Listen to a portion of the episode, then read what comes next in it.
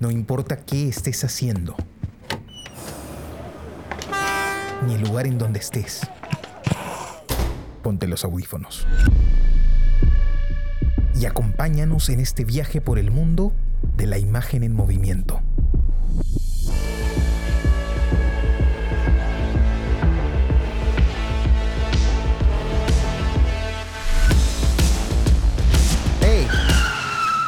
¿Qué cine pasa? Hola amigos, bienvenidos a este nuevo episodio del podcast ¿Qué cine pasa? El podcast donde hablamos de películas que acabamos de ver. Nos gusta decir que la tenemos aún en caliente. Los saluda su amigo Carlos de la Torre Paredes. Me acompañan Jesús Alvarado. Hola Carlos, Pepe, ¿cómo están? Y Pepe Castro. Hola Jesús, hola Carlos, gente, bienvenidos. ¿Qué tal amigos? Hoy día vamos a hablar de una película bastante interesante, una película francesa que yo no la conocía, Pepe nos la recomendó y la verdad ha sido bastante, no sé cuál es la palabra, a mí me ha, gustado mucho poder ver esta película, ha sido un, un cúmulo de emociones. Se trata de la película Un Profeta del director Jacques Audiard, espero haberlo dicho bien. Bueno, Pepe, tú elegiste la película, tal vez puedas eh, hablarnos un poco de ella y luego pasamos a, discutirla, a debatirla. Ok, ok, a ver, una sinopsis sin spoilear tanto.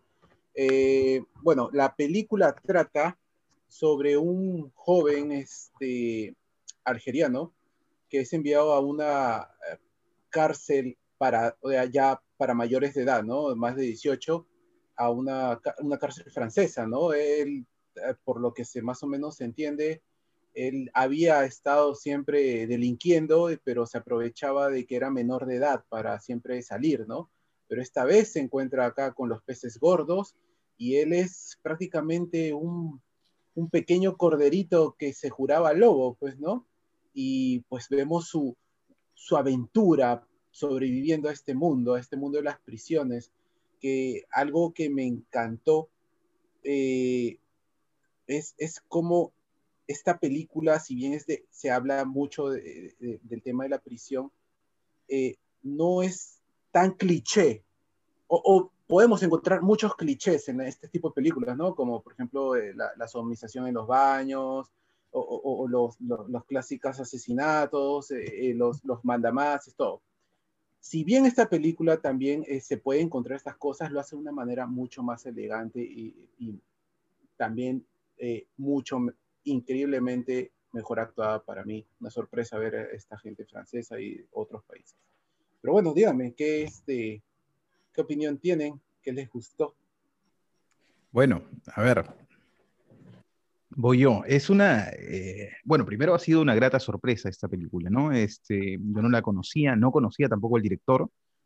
Em, es difícil hoy con el nivel de, de contenidos que, fluctúan eh, y con esta globalización del cine, ¿no? que, se da pues mediante el stream, coincidir con las películas o este... Eh, y eso es lo genial también de este espacio, ¿no? Poder acercarse a, eh, en este caso, esta película que nos ha recomendado Pepe para esta semana, ¿no? ¿Qué decir de la película? ha sido una sorpresa para mí, sinceramente, la película, ¿no?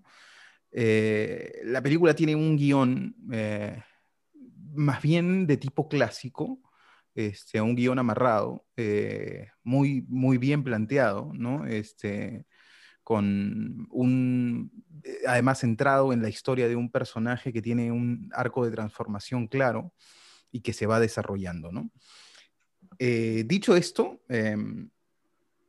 em, y sin quitar pues que la película es muy interesante, yo sí siento, eh, bueno, tomando eh, eh, estos comentarios iniciales que ha dicho, que ha dado Pepe, em, que hay, sobre todo al inicio, siento como una típica película carcelaria, ¿no? de hecho, me parece que hay, muchas referencias al... No, no referencias, no referencias como tal, pero hay, se puede hacer símiles con el... Con, con el cine negro, hay, tiene como toquecitos de Scorsese por momentos, ¿no? Em, sobre todo al inicio, ¿no? Sobre todo al inicio, antes de abrírsenos, eh, este mundo un poco más místico, más extraño que envuelve a este personaje este, y, que se retrata cinematográficamente a, partir de estas atmósferas extrañas, llenas de, eh, ¿cómo decirlo? Pues de misticismo, ¿no? Este, que hacen que la película vaya eh, siendo em, vaya tomando, vaya tomando un, interés y una relevancia mucho más importante, ¿no? Voy a hacer un par de comentarios, tengo en realidad varios comentarios aquí, pero voy a hacer un, par de comentarios más y le damos pase a Carlos para que la conversación vaya fluyendo y no sea, pues, este, em, eh, y, no, y no sea tan densa, ¿no? Quiero decir, para darle paso a Carlos, que me parece que la película em, empieza planteando interrogantes desde el inicio. Y eso siempre es un acierto, ¿no? Cuando se empiezan a contar una historia, cuando se empieza a narrar, em, pues la idea es sostener, sujetar al espectador desde el inicio, ¿no? Planteándole algunas cuestiones, eh, planteándole situaciones eh, de interés, ¿no? Eh, algunas preguntas, algunas situaciones que puedan atraer la atención. Me parece que la película parte en ese sentido muy bien em, porque además aparecemos en medio de una situación, ¿no? de una situación que se está dando, ¿no? No hay como un espacio, y esa es la presentación, no hay como un espacio de presentación de, más calma en el que conocemos a un personaje, no, o sea, casi la película se está dando, la situación se está dando, y nosotros en esa circunstancia vamos conociendo el personaje, ¿no? No es un, este, digamos, no, no, lo calificaría como un en media res, pero pero sí que está ocurriendo algo y, eh, y, el, y el espectador se sube de lleno ¿no? a esa vorágine que está ocurriendo en ese momento. ¿Qué piensas, Carlos? Mm, bueno, lo que tú comentas es interesante, ¿no? De hecho, es una película con una estructura de, de guion bastante clásica, lo, lo, comentábamos justo antes de empezar a grabar.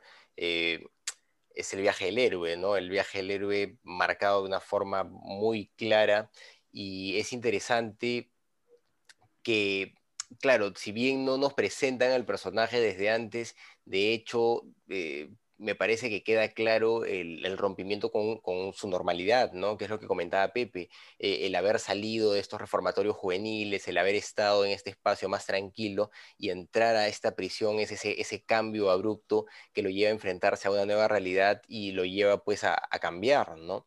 Eh, pero tiene toda la estructura del viaje del héroe, porque incluso se da una situación inmediatamente que él no quiere, ¿no? él no quiere afrontar su destino, sin embargo, igual tiene que hacerlo, eh, tiene pues, eh, no sé, tiene este mentor que, también aparece en el viaje del o sea, tiene todo, todos los componentes del viaje del héroe y el personaje va evolucionando, va aprendiendo de todo eso y termina pues por convertirse en alguien que, diferente, ¿no? En alguien diferente a, a quien inicia. Entonces, de esa, eso eso es clarísimo, ¿no? Es una, estructura clásica, eh, pero está bien narrada, es lo interesante.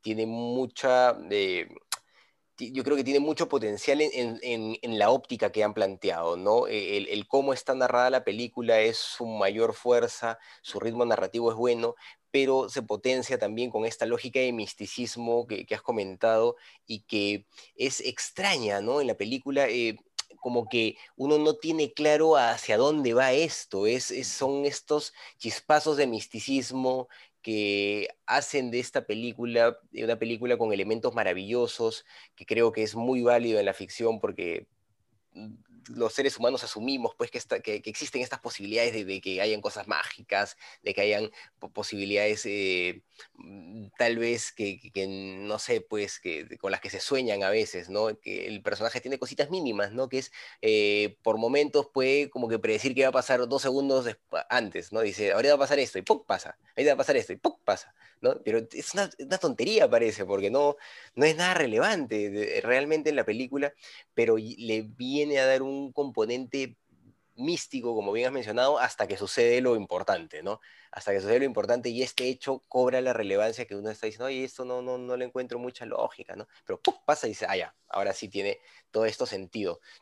Y que también de cierta manera le da nombre, pues, a, a, la película, ¿no? Este, este hecho. Eh, me pareció interesante también cómo está planteado el tema cultural. Eh, el, el trato entre franceses y, árabes es, claro, pero está también el tema de los corsos, ¿no? Los que vienen de Córcega, que es esta isla, eh, en, esta isla francesa en territorio de ultramar, que está muy cerca de Italia, donde nació Napoleón incluso, donde se habla corso, que es un idioma parecido al italiano, y que tienen pues este, los personajes que, nos plantean como los corsos, son los mafiosos italianos, parecen sicilianos prácticamente, ¿no? Los tipos son los, italianos pues del lugar, ¿no? Claramente.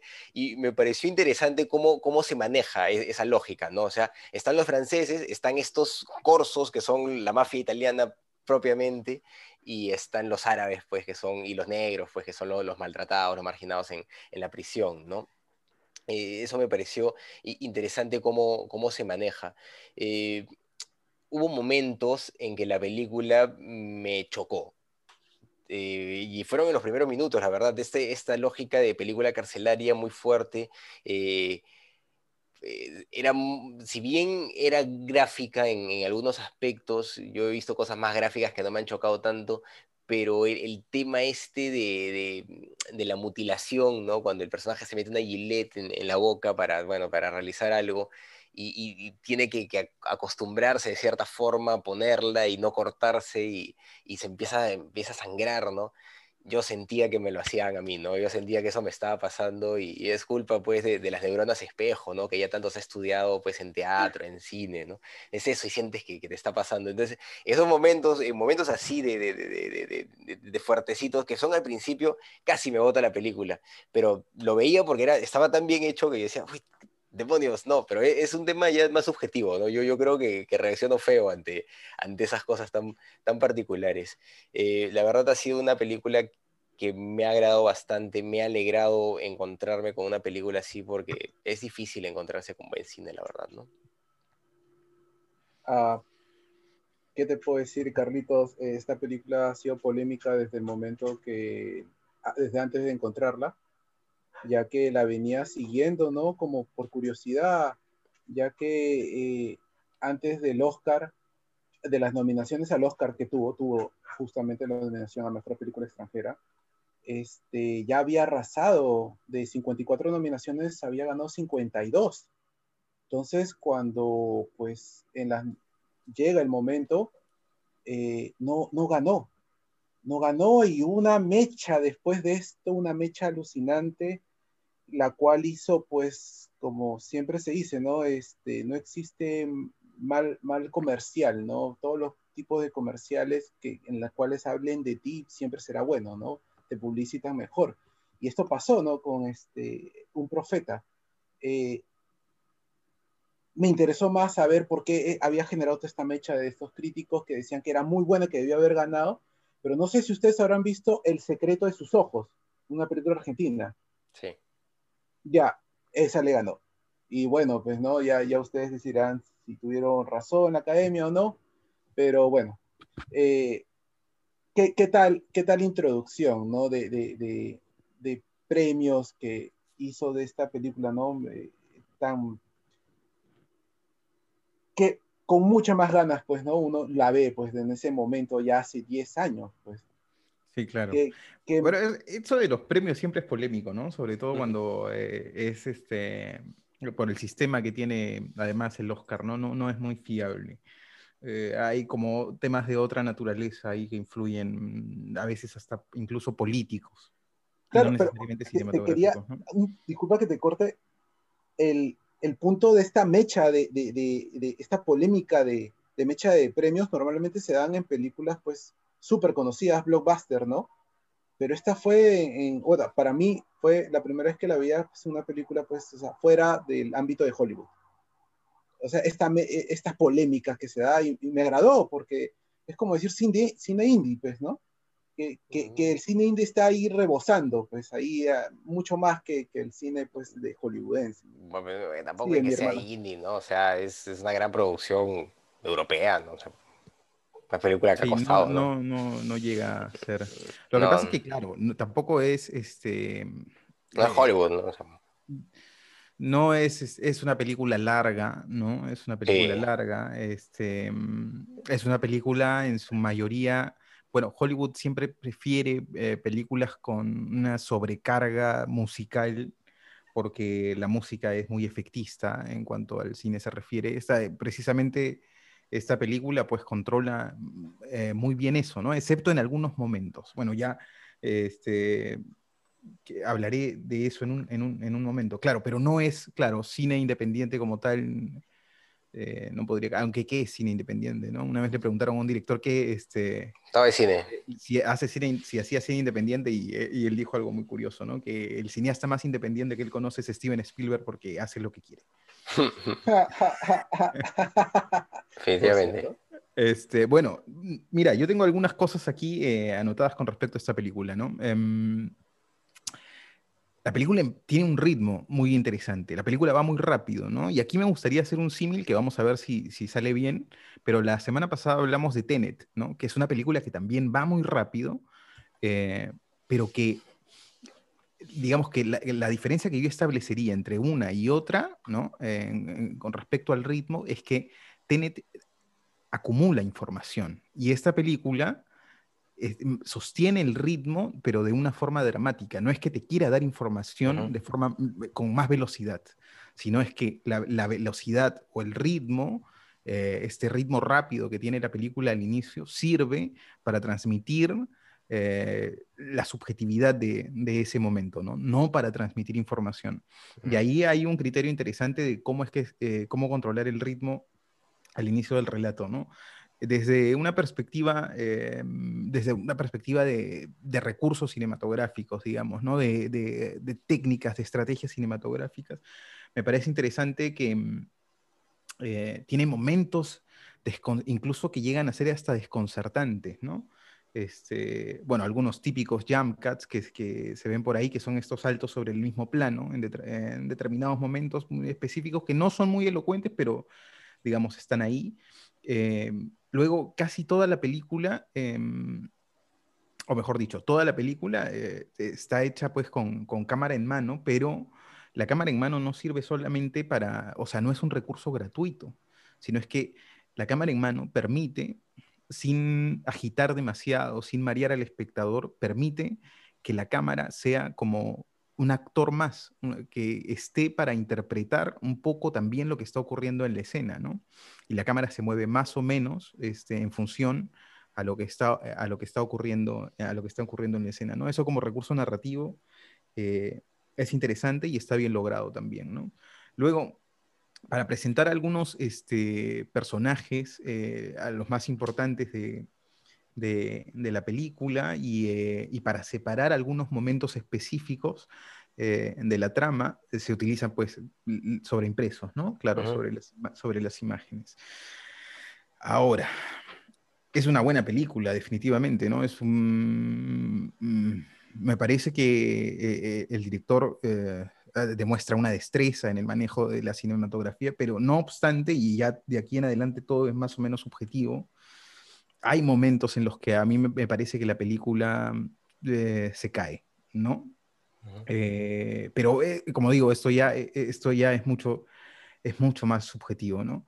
Eh, yo hablaba hace un momento del control de la música, ¿no? Que me parece que es fundamental, que está, me parece que está bien logrado, aparece sobre todo en la primera mitad de la película, aparece de forma muy sutil, casi, en, en, realidad casi toda la película aparece de forma muy sutil en momentos muy específicos eh, y, y, no cae en, eh, en esta manipulación este, eh, en la que habitualmente las películas mainstream caen, ¿no?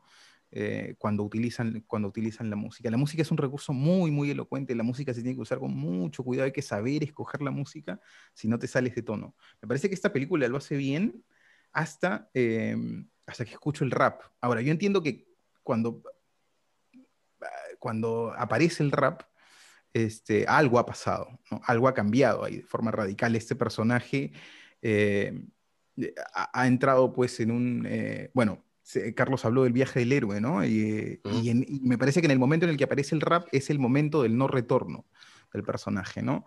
Este, entiendo que se ha usado para tratar de marcar ese momento, pero me parece que está un poco fuera de tono. Y me parece que está un poco fuera de tono también o yo he sentido por lo menos las apariciones de este personaje, ¿no? Que, el, que nuestro, nuestro personaje principal al que seguimos en todo momento, em, eh, bueno, casi al inicio de la película, eh, ¿no? Y eso, y eso desata un poco todo, asesina a, a, una persona, ¿no? Y esta persona pues tiene apariciones posteriores, ¿no?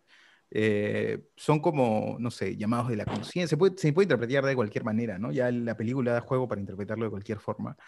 Eh, pero hay algunas de estas apariciones que me parece que están, que están fuera de tono, que, se buscó que fueran cómicas y, eh, o irónicas por lo menos, y no sé si están, están muy bien logradas, ¿no? Por lo menos a mí hay un par ahí que no me cuadraron mucho, ¿no?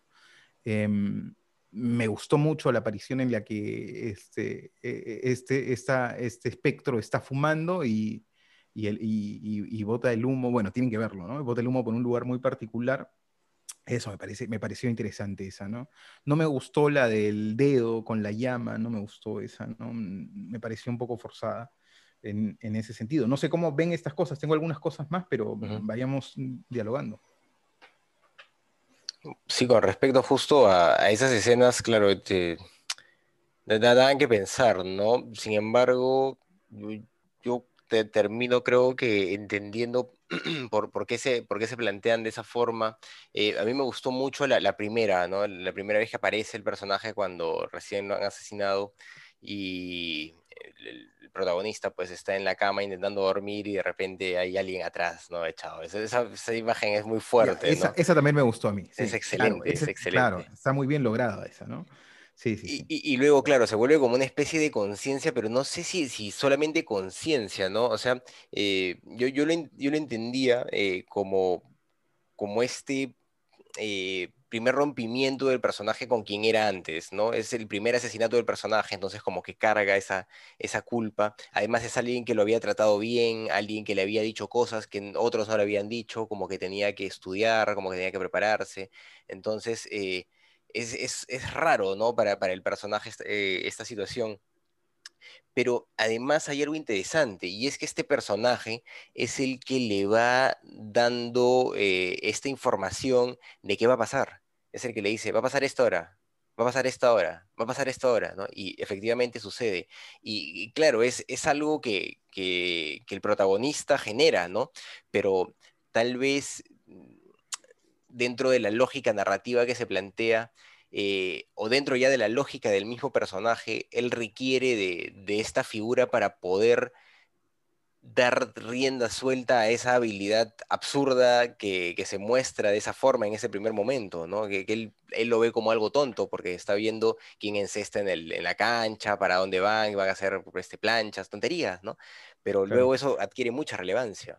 Pero mira, mi, mi, comentario va sobre todo al hecho de cómo es que se han dispuesto los elementos audiovisuales este, o cinematográficos, digamos, para plantear esas, porque estoy de, plenamente de acuerdo con las cosas que tú dices, ¿no? O sea, en el, eh, como estrategia dentro de la historia funcionan, ¿no? Pero me parece que la eh, los, los elementos que se han escogido para contar esas cosas, ¿no? Eh, el tipo de planos, algunos efectos extraños, que tranquilamente podrían funcionar, ¿no? Eh, pero me parece que hay, eh, hay, momentos en los que no están, no están finos, ¿no? No están bien logrados. Es más, más el, es más el cómo que el qué, ¿no? Porque con el qué, este, claro, me queda claro y da para la interpretación y se podría, este, eh, ¿qué, ¿qué, es Reyep, ¿no? ¿Qué es dentro de la película? Pues, se podría hacer pues todo un artículo sobre eso, un ensayo sobre eso, ¿no? Claro. Eh, y, y, seguramente habría que investigar un poco acerca de eh, la tradición, eh, no sé, mística de esta zona de, de, Europa, ¿no? Que se mezcla con los árabes, y ahí encontraríamos seguramente algunas respuestas interesantes que el director puede haber tomado como referencia.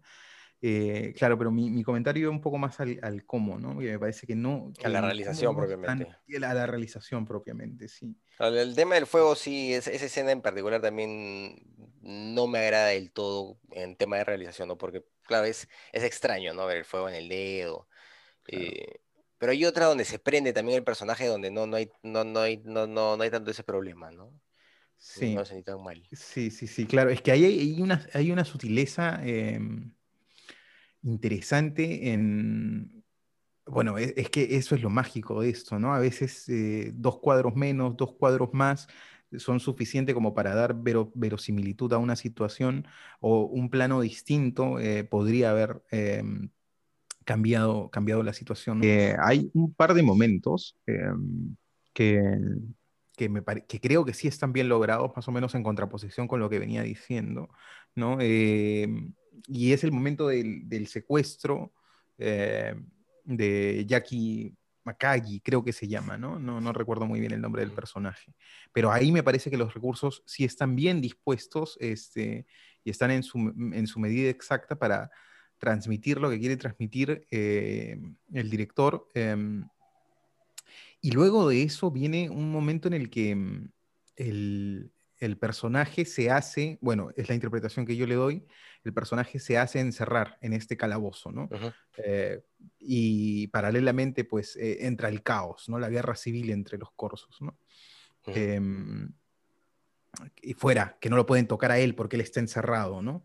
Este, y, hay ahí un par de slows eh, que me parece que grafican bien lo que intento decir, Em, que a mí por lo menos no me, no me, acaba, no me terminaron de convencer, o no sé por qué.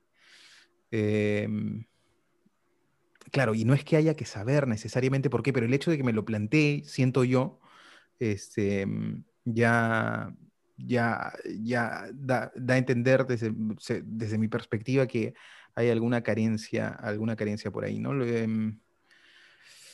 no sé, no, bueno, no sé qué opinan, eh, pero me gustaría terminar este, esta parte de mi intervención diciendo que más allá de cualquier eh, comentario, sí me parece que eh, la película, bueno, de hecho ya lo hemos comentado, pero me gustaría subrayarlo y ponerlo en negritas, que la película es una clase maestra de guion, ¿no?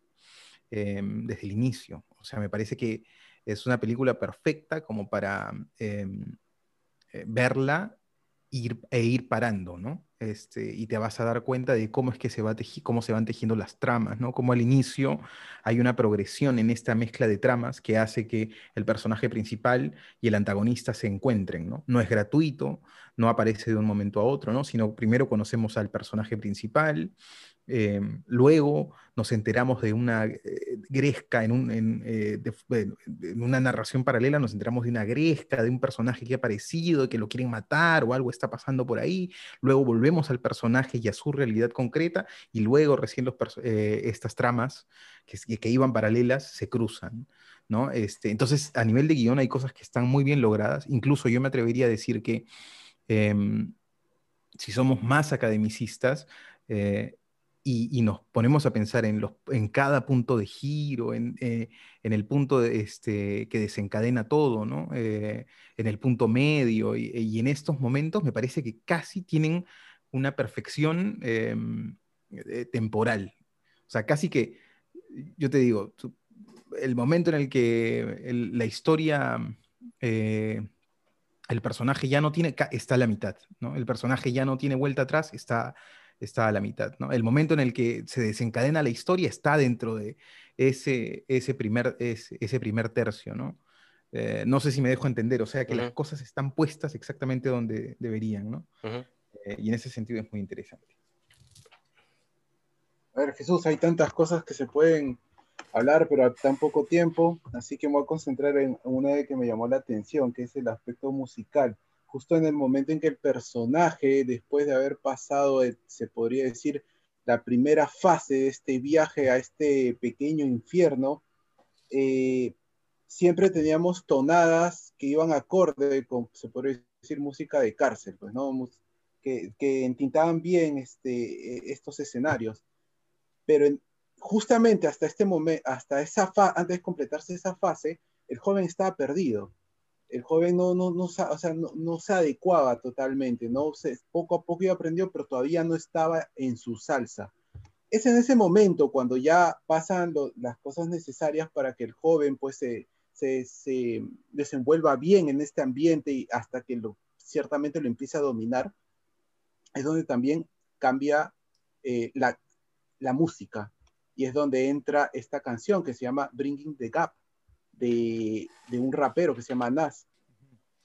Claro, mira, eh, eh, Bueno, me parece interesante y debo decir que, mm, bueno, ya lo dije antes, pero siempre es bueno reiterarlo, ¿no? Este, esto es muy subjetivo y quizá ya tiene que ver eh, eh, con, con, una cuestión de gustos, no por la música, ¿no? Porque me podría gustar o no la música rap y eso, y eso no tendría por qué influir en, mi apreciación con respecto al relato, ¿no? Pero voy a intentar este, eh, justificar desde una perspectiva racional, digamos, em, que, nunca, es, este, nunca es lo adecuado cuando se ve una película. O sea, nosotros ya estamos sobreanalizando la película, a mí me parece, que es parte de lo que nos toca, ¿no? Por este, por este podcast. Eh, y porque me imagino que es en parte lo que, lo que los cinéfilos quieren, quieren escuchar, ¿no? Este, eh, a ver.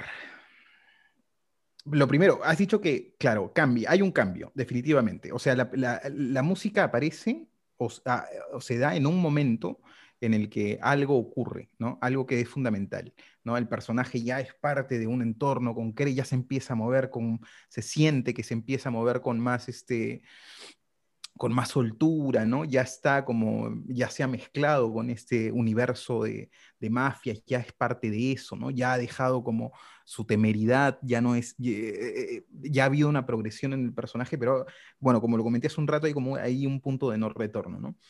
Pero es que, claro, la música no cambia totalmente, ¿no? O sea, es ese momento y después se vuelve al otro, ¿no? Eh, se vuelve al, otro estilo que es un poco más sobrio, que es más sosegado, ¿no? Em, que no digo que esté necesariamente mal, sino que me parece que está jugando, que está rozando el, el fuera de tono, rozando, ¿no? No digo que se salga de tono necesariamente, eh, eh, pues quizás si yo entendiera ese idioma, encontraría una lógica de, diálogo de esta música con, el relato, con lo que le está pasando al personaje. Eh, pero me parece, no sé, me parece que no... Y, lo, y lo otro es que, a ver, no... Mm, eh, yo tengo la sensación de que...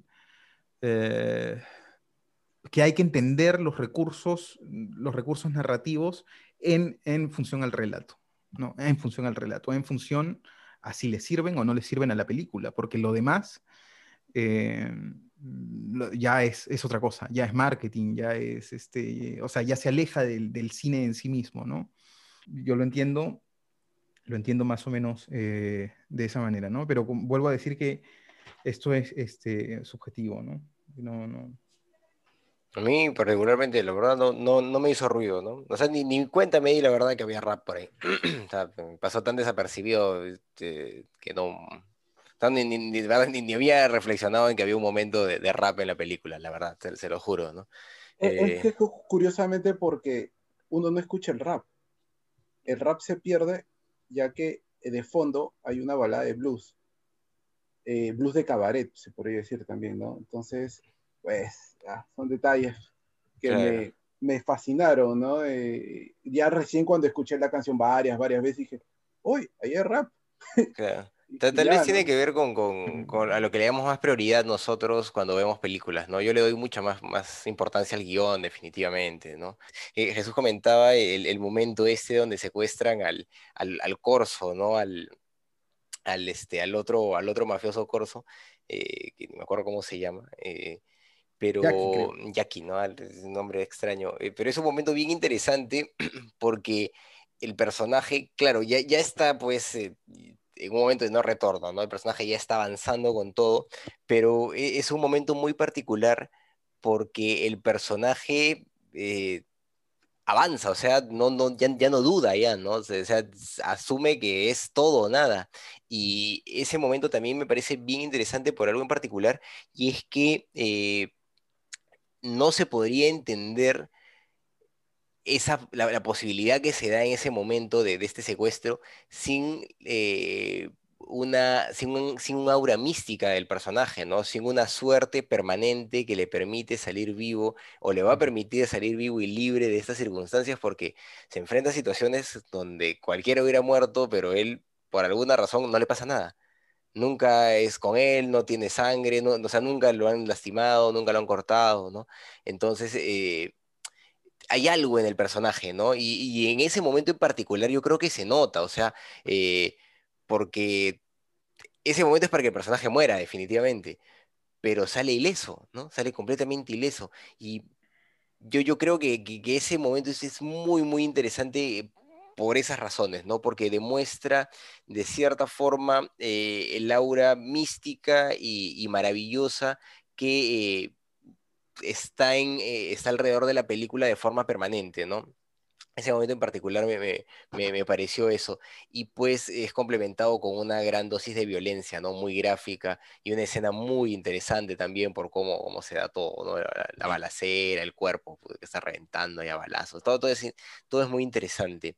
Eh, eh, después comentaste también, Jesús, algo, algo respecto a lo del lo de los puntos clave, ¿no? Como que todo está puesto en el lugar preciso, y es que sí, pues, porque es una historia clásica que sigue todo el formato, o sea, está clarísimo, ¿no? Este viaje, incluso eh, el, mentor al que, pues, del que aprende eh, termina siendo una especie de padre, ¿no? Y, lo comentábamos también, es, es, eh, el la negación al padre final, ¿no? Es, la, clásica historia del hijo que se sobrepone al padre y, cómo el hijo va creciendo y va haciéndose poderoso mientras el padre va decayendo y va, va desgraciándose, ¿no? Y eso es lo que se ve mientras el protagonista va surgiendo.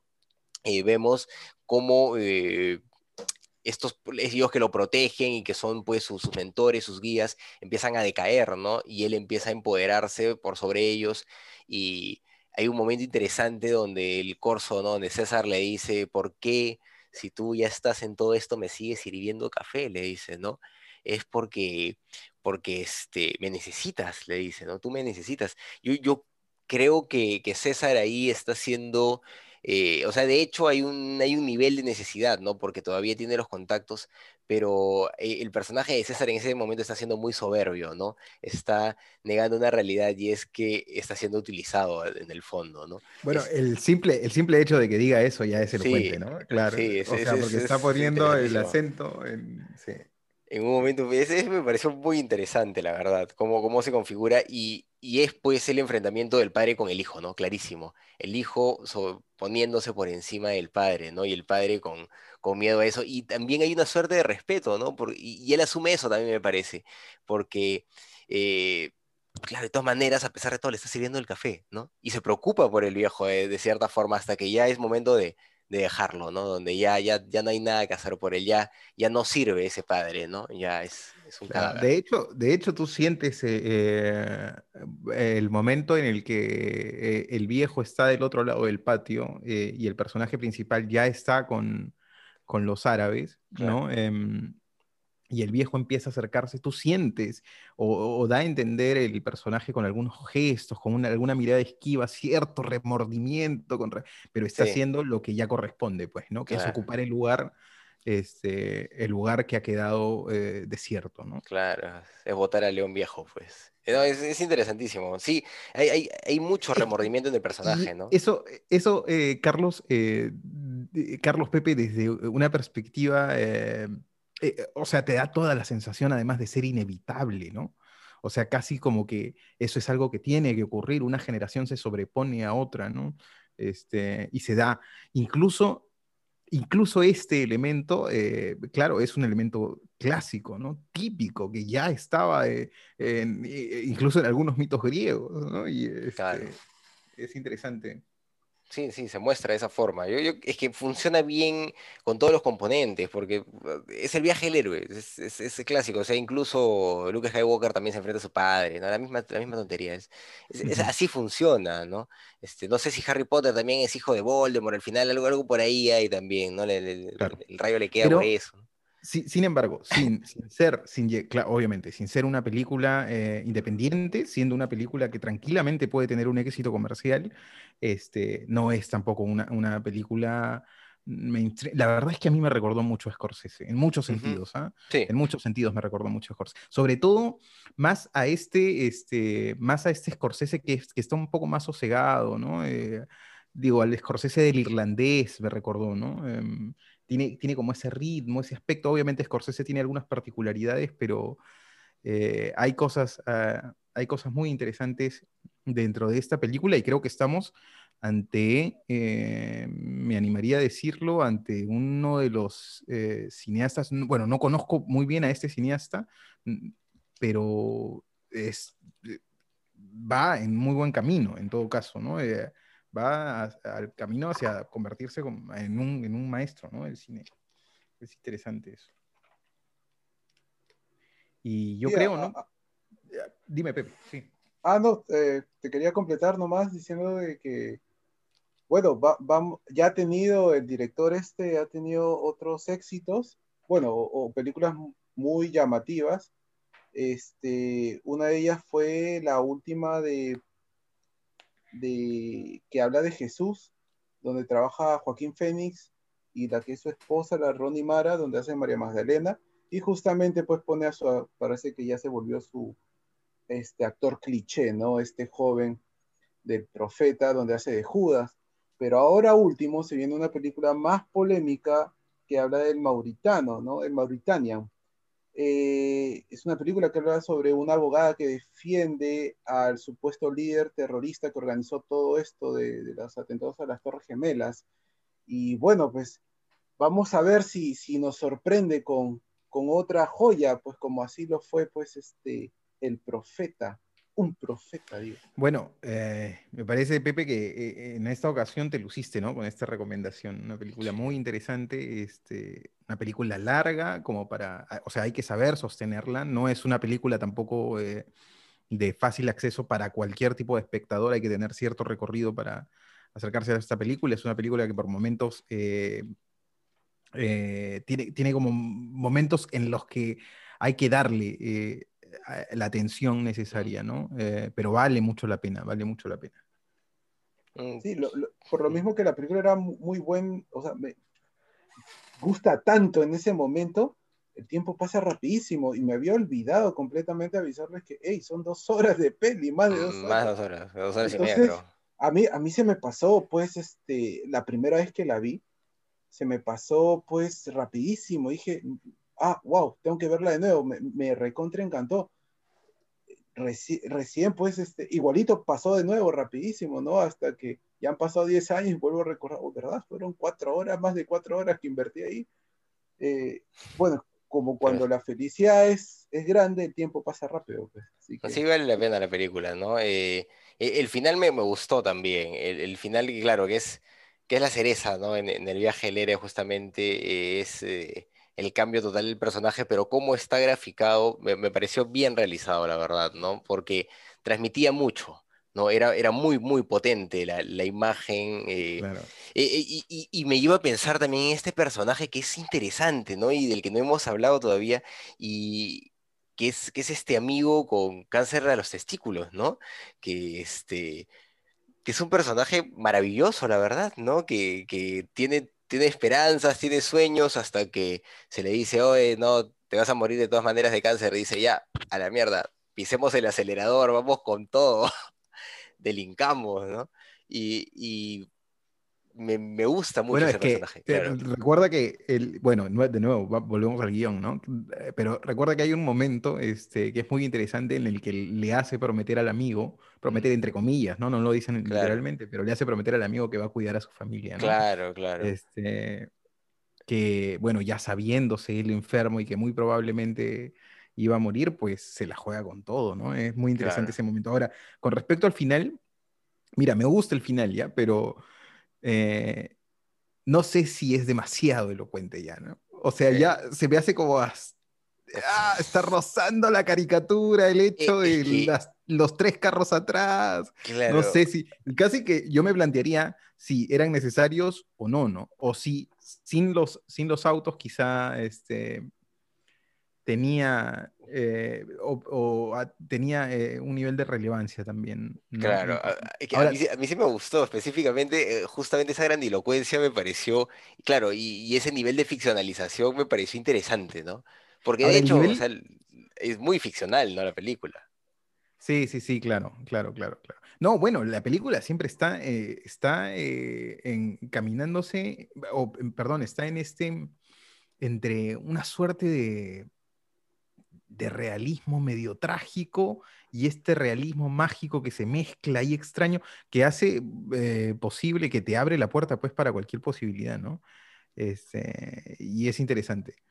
Mm, pero claro, son cosas, son cosas que en todo caso me plantearía, ¿no? Me plantearía también el nivel de confianza que en el final eh, este personaje tiene con, con, la persona que lo espera, ¿no? Con la mujer. bueno, sí, con la mujer, sí, que para no sí, se, ve, se, ve raro, ¿no? Yo también dije, uy, acá, ah, acá va a pasar algo, acá va a pasar algo. O, claro, yo, me, pero yo dije, de repente ya ha pasado, ¿no? Porque e, este, me parecía como, pero bueno. Puede ser, ¿no? Puede ser porque hay un, hay un momento en particular cuando este, él le comenta de la situación del esposo y hay un acercamiento de ambos, ¿no?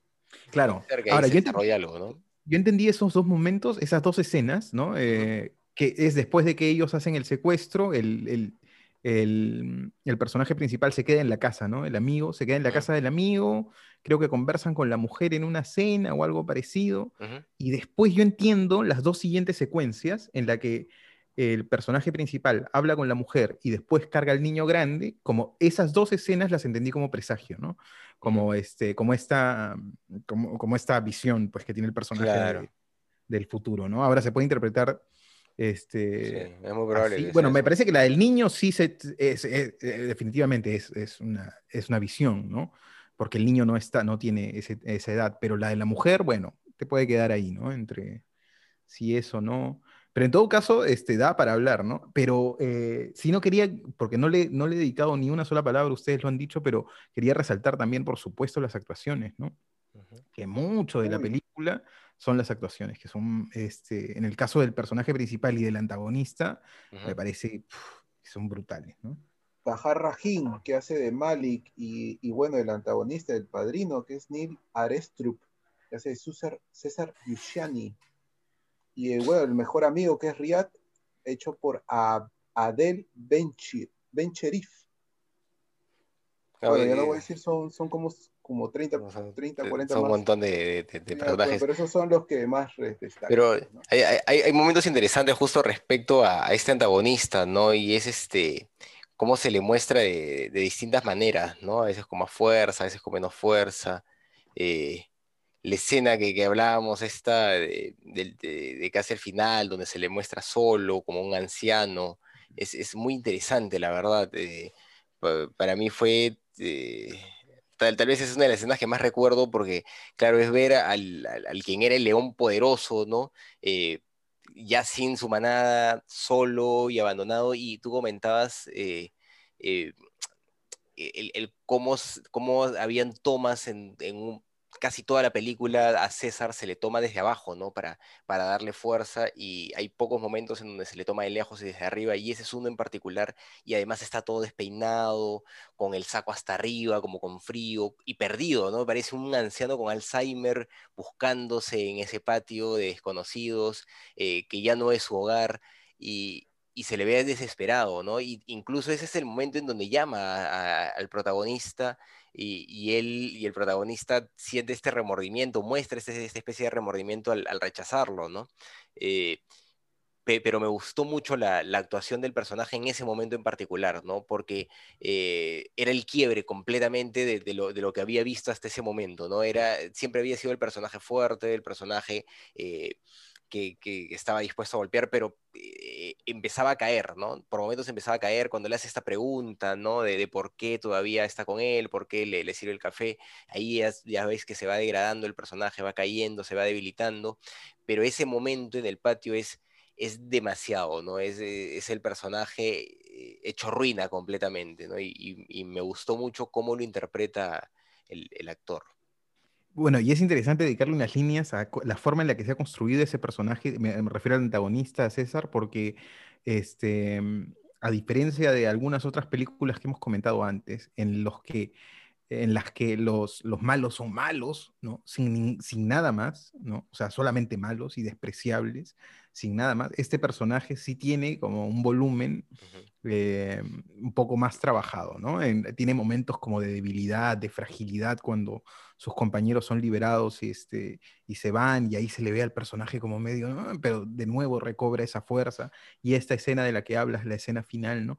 O sea, es un personaje con un, obviamente no puede tener el mismo nivel de dimensión que el personaje principal porque si no...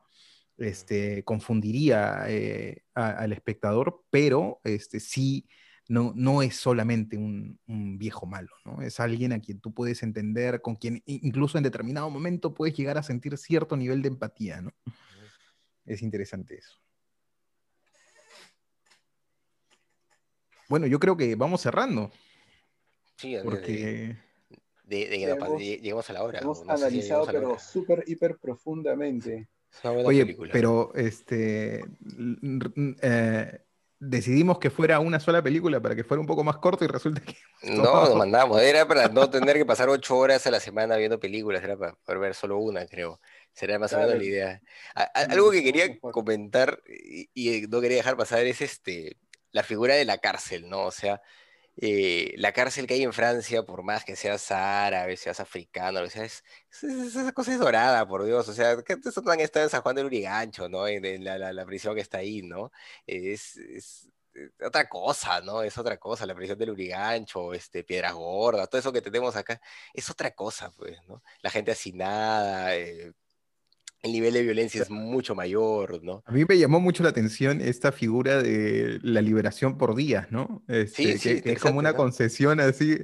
Claro, me imagino que está en el marco de una rehabilitación verdadera o algo así. No sé si es realmente así o si la película... Eso acá hay también, este, hermano. No puedo creerte, ¿en serio? Sí, e, eso, eso es el método que, como utilizan a los, a los reales sicarios, pues, ¿no? Los sueltan un día por algo motivos, se consiguen unos permisos bien palomías y así pues, tenemos ahí a nuestros, a nuestros sicarios.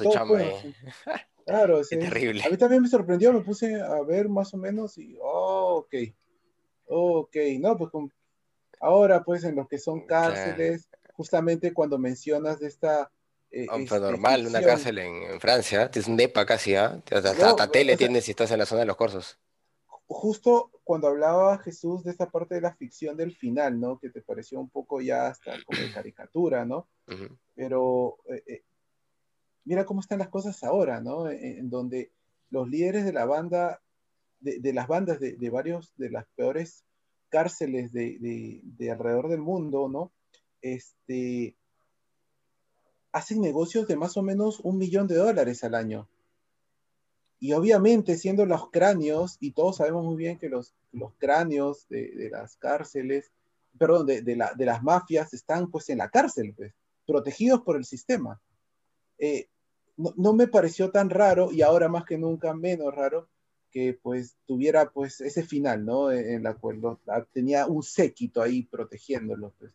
Entonces, este, porque pues como están las cosas ahora, pues es muy chiquito, necesitamos un convoy con hambis, con metralletas, con bazookas, ¿no? Así como, uy, las historias de prisión son varias, pero ya no me voy a explayar, sino explicarte más o menos por qué ese punto pues no, no fue tan, tan, tan, tan así caricaturesco como pareciera. Pues claro, en ese momento sí, para nosotros, en el 2010 sí, pues sí son, era, se veía, wow, qué, qué, qué genial final, pues, ¿no? Ahora sí es algo normal, pues, que te recojan así de la cárcel. Con, toda, con toda la gente ahí armada. Con toda la gente ahí, con todos, con todos.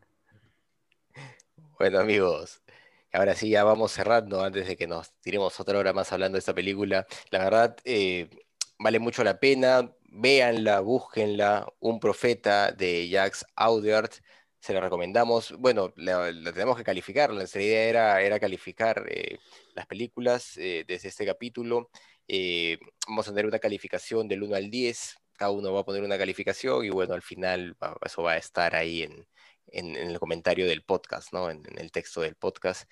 Eh, a mí la película la verdad me, gustó bastante, no, no me quejo, no me quejo en nada, me agradó, es más, eh, yo normalmente eh, me quejo mucho de las películas, pocas son las películas que me agradan y esta ha sido una grata sorpresa, yo, por mí, tiene 10, no hay problema. Pepe. Dime, dime, dime. estoy esperando sus calificaciones. Era el último, Ya, Pepe. voy yo, entonces, voy yo, claro. Eh, ah, bueno, claro, tiene lógica, que claro, Pepe la, la ha propuesto. Em, a ver, a mí me parece que la, que la virtud de la película, que es esta, el guion, este, es un peligro. eh, Es su peligro, ¿no? Es el peligro de esta película. Y me parece que por momentos se, se me hace predecible, ¿no? Ujú. Em, es una película que vale mucho la pena, ya lo hemos dicho y lo hemos detallado, em, pero yo le voy a poner 7, porque no sé si lo de Reyev y este misticismo y este Claro. realismo mágico que hay alcanza. alcanza. Eh, es una muy buena película, 7 le pongo yo. Claro. A mí, a mí el tema gráfico también me, me- me gustó bastante. O sea, el- la verdad que la realización sí me agradó. Y como te dije, hubo momentos que incluso pues este, me afectaron, ¿no? Este, sensorialmente. Así que eh, también es por eso que, que- sí le voy con todo, ¿no?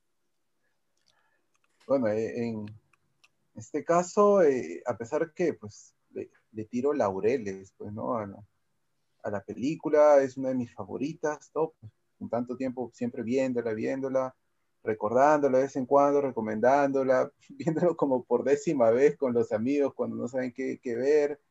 Eh, he visto sus fallas, eh, la sé, la, la sé, no es una película totalmente perfecta, pero aspira a serlo. Eh, un 8 clavado le tengo. Un 8 Quisiera 9, pero bueno, la, la película no es totalmente perfecta, pero es genial. Es un buen, un buen cine. Ocho, un 8 que no va a cambiar ni subir, bueno, tal vez subir, pero bueno, no creo que cambie de ahí. De ahí no baja, no baja. Es una muy buena experiencia. Ahí hacemos las cuentas y, y vemos cuánto sacó al final. Un profeta de Jacques Audiard.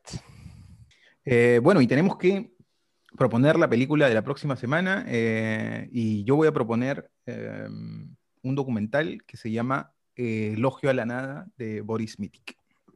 Perfecto. Entonces, Elogio a la Nada va a ser la siguiente película que analicemos la próxima semana. Bueno amigos, eso ha sido todo por hoy en este podcast de ¿Qué cine pasa? Muchas gracias por seguirnos, ya saben, nos comparten por sus redes sociales, le dan pulgarcito arriba. Gracias, gracias Nos por acompañarnos. nos vemos gente. Gracias, chicos. Cuídense. luego. Chao, Cuídense. chao.